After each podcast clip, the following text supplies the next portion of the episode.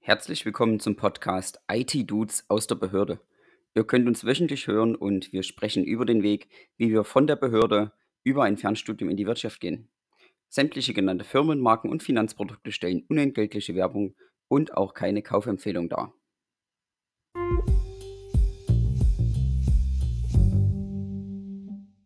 Ja, auch herzlich willkommen von mir. Ich bin Chris. Ihr habt gerade Philipp gehört. Ähm, heute haben wir einen Live-Gast. Und zwar mich vom Dresdner Weihnachtsmarkt. Oder das, was so in der Corona-Zeit davon übrig geblieben ist. Und ich würde sagen, let's go.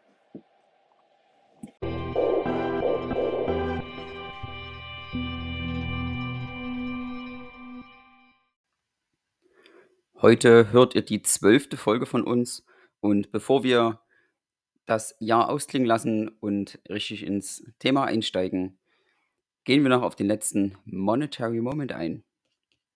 Dieser lautete, Banken sind gefährlicher als stehende Armeen. Und das wurde gesagt von Thomas Jefferson. Yeah, yeah, monetary moment. Ja, also interessantes Zitat von Thomas Jefferson.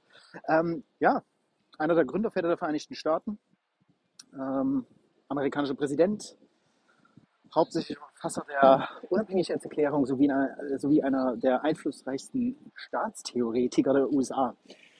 Das äh, konnte ich zumindest ja, einem einschlägigen Wissensartikel entnehmen. Äh, ja, aber zum äh, Zitat selber. Also, das ist wirklich ein bisschen schwierig zu interpretieren, finde ich. Denn ähm, im Prinzip werden hier Banken, was ja sozusagen also stille Institutionen sind, wenn man es so nimmt, also wenn man jetzt von einer Bank an sich redet, dann ist das wie eine stille, kalte Institution, die, ja, von der man nur von außen sieht, was sie eigentlich macht, aber die trotzdem wie so ein großes, ja, naja, also wie so ein, wie so ein äh, ja, großes Monument so in den Geistern äh, der Menschheit äh, so schwebt, ja, die dunklen Banken und sowas, die haben einfach so ein paar Geheimnisse vielleicht hinter ihren Mauern. Und ähm, ja, das ist so ein bisschen so eine Analogie zu einer stehenden Armee. Eine stehende Armee hat ja auch eine gewisse Gefahr oder strahlt ja auch eine gewisse Kraft aus und kann, wenn sie will, sofort losschlagen.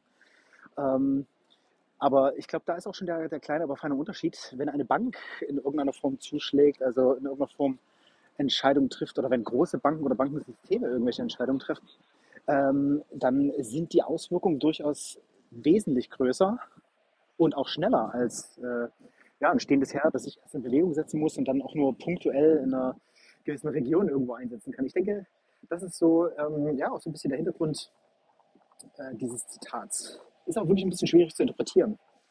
Ja, was meinst du dazu?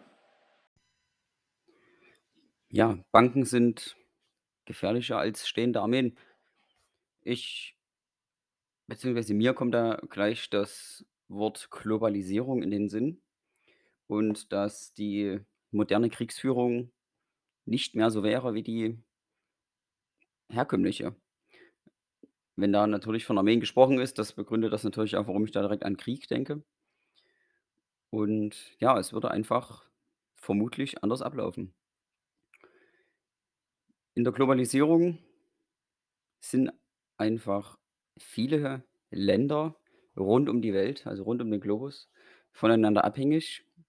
Jeder handelt so gut mit jedem und auch die Wertschöpfungsketten und die Produktionsketten, Materialversorgung, all das geschieht weltweit. Wenn eine Regierung jetzt einen Krieg anfangen möchte, im schlimmsten Fall mit einem anderen Land, dann wird das nicht mehr so sein, dass dort Armeen in Schützengräben mit Waffen aufeinander zielen, sondern es ist viel einfacher und vor allen Dingen viel wirksamer, die den wirtschaftlich zu führen. Und ich denke, das äh, möchte er mit seinem Zitat auch ausdrücken. Ja, die, die Wirtschaft ist natürlich ein, hat sich einfach so entwickelt, dass die wenigsten Länder noch alles in ihrem eigenen Land produzieren, was die Bevölkerung auch wünscht.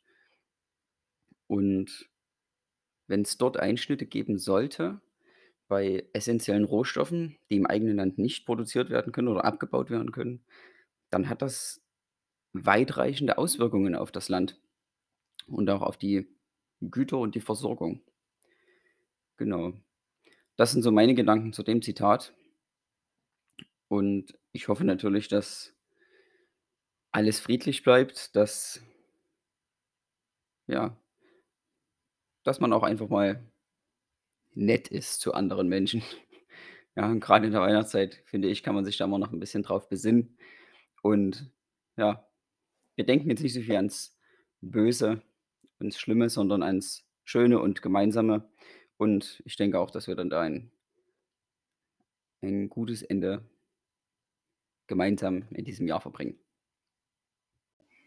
Und apropos gemeinsam, wie wie viele Menschen sind denn bei dir gerade unterwegs, äh, in Dresden, wo du uns ja praktisch direkt aus der Innenstadt berichtest?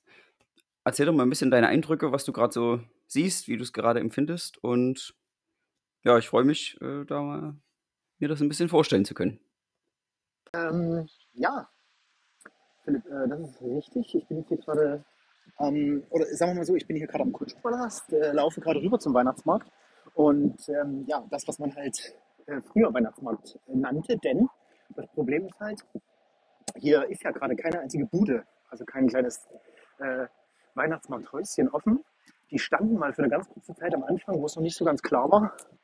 Ähm, da standen die noch, das war vor ein, 2, 3 Wochen. Da war hier alles aufgebaut und dann konnte man live mit beobachten, wie dann aufgrund der, äh, ja, Corona-Entscheidungen und Maßnahmen, äh, dann wieder abgebaut wurde. Schon ein bisschen trauriges Bild. Ähm, aber zumindest was man sehen kann und was wirklich schön ist, ist natürlich der der große Weihnachtsbaum.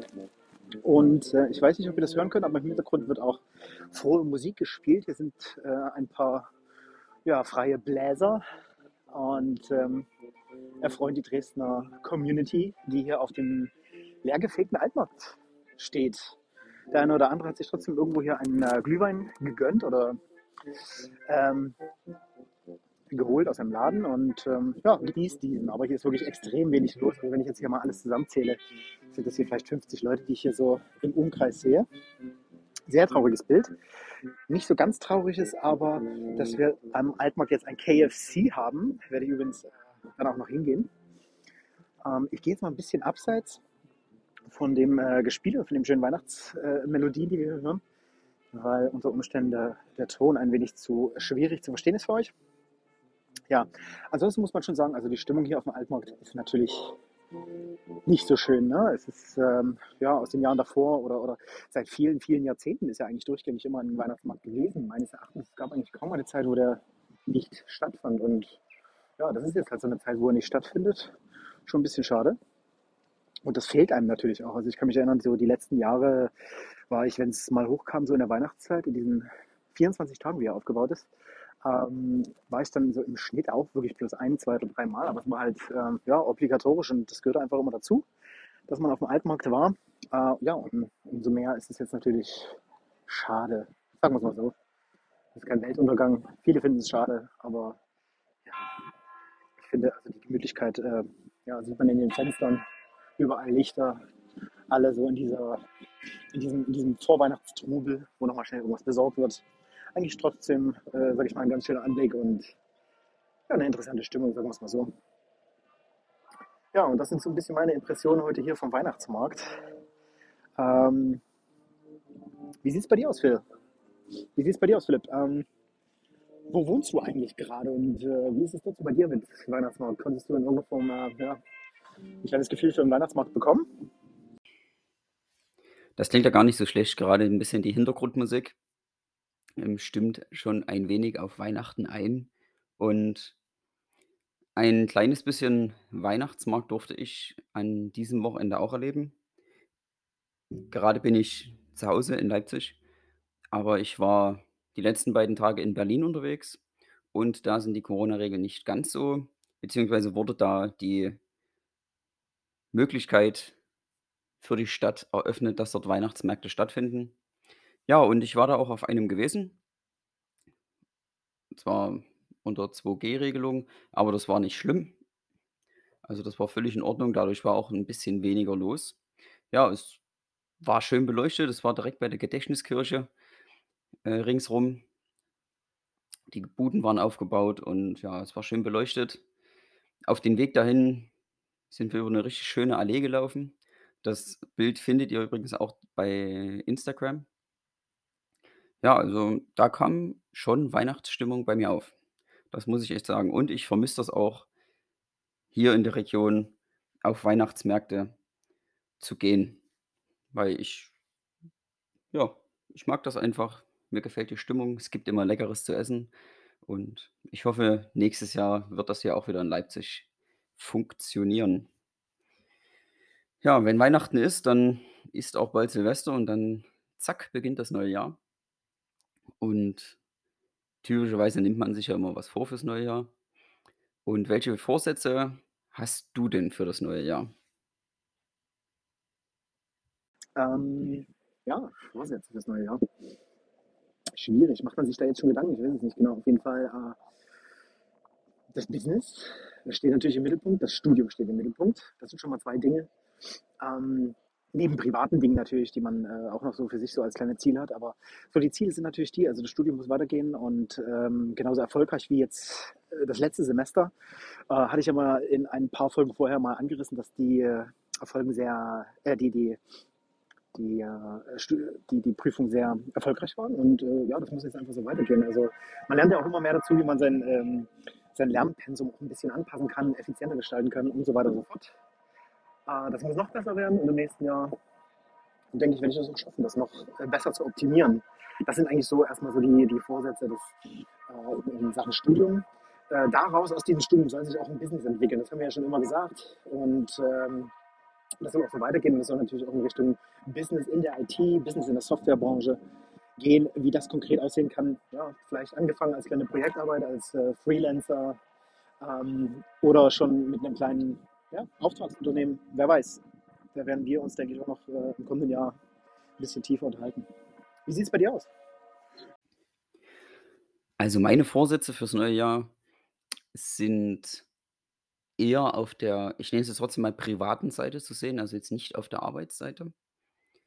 Und ja, das beinhaltet dass ich zum einen natürlich meine vermögensaufbauende Haltung bewahren möchte und auch noch weiter ausbauen möchte.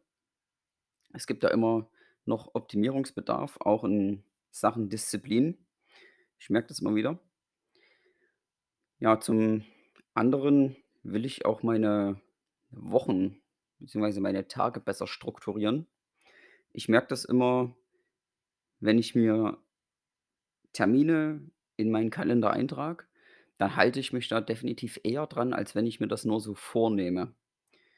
Äh, das habe ich für mich jetzt auch gemerkt, wenn ich mir 'n konkretes Datum, konkrete Zeit festhalte, was auch realistisch funktioniert, dann setze ich da viel bessere Sachen um und komme auch mehr aus'm Knick. Ja, das ist noch 'n Vorsatz. Und ich möchte mich nicht mehr so viel aufregen, beziehungsweise möchte ich nicht mehr so viel, ähm Gemecker, schlechte Stimmung, so negative Vibes, sage ich mal, ähm, an mich heranlassen. Ja, das meine ich jetzt hauptsächlich so auf andere Menschen. Also, ich möchte dem nicht mehr so beisteuern, beziehungsweise möchte ich da noch mehr Abstand dazu finden wenn es da immer um sinnlose Diskussionen geht, wenn sich immer sinnlos aufgeregt wird. Ich möchte einfach offen durchs Leben gehen, durchs neue Jahr gehen. Ja, disziplinierter und ein Stück weit vermögend vermögensaufbauender. Gut, ja, interessant. Tja, Leute, ich würde sagen, das war heute natürlich eine, ja, bisschen gedämpfte weihnachtsatmosphärische Sendung. Ich hoffe aber trotzdem, dass sie sphärisch war.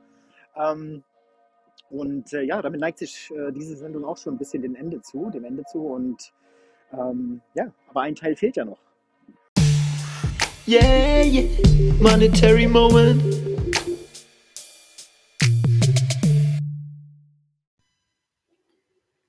Der heutige Monetary Moment ist gekommen mit dem Zitat: „Eine Menge Leute werden Pessimisten durch Finanzoptimisten.“ Gesagt wurde das von C.T. Jones.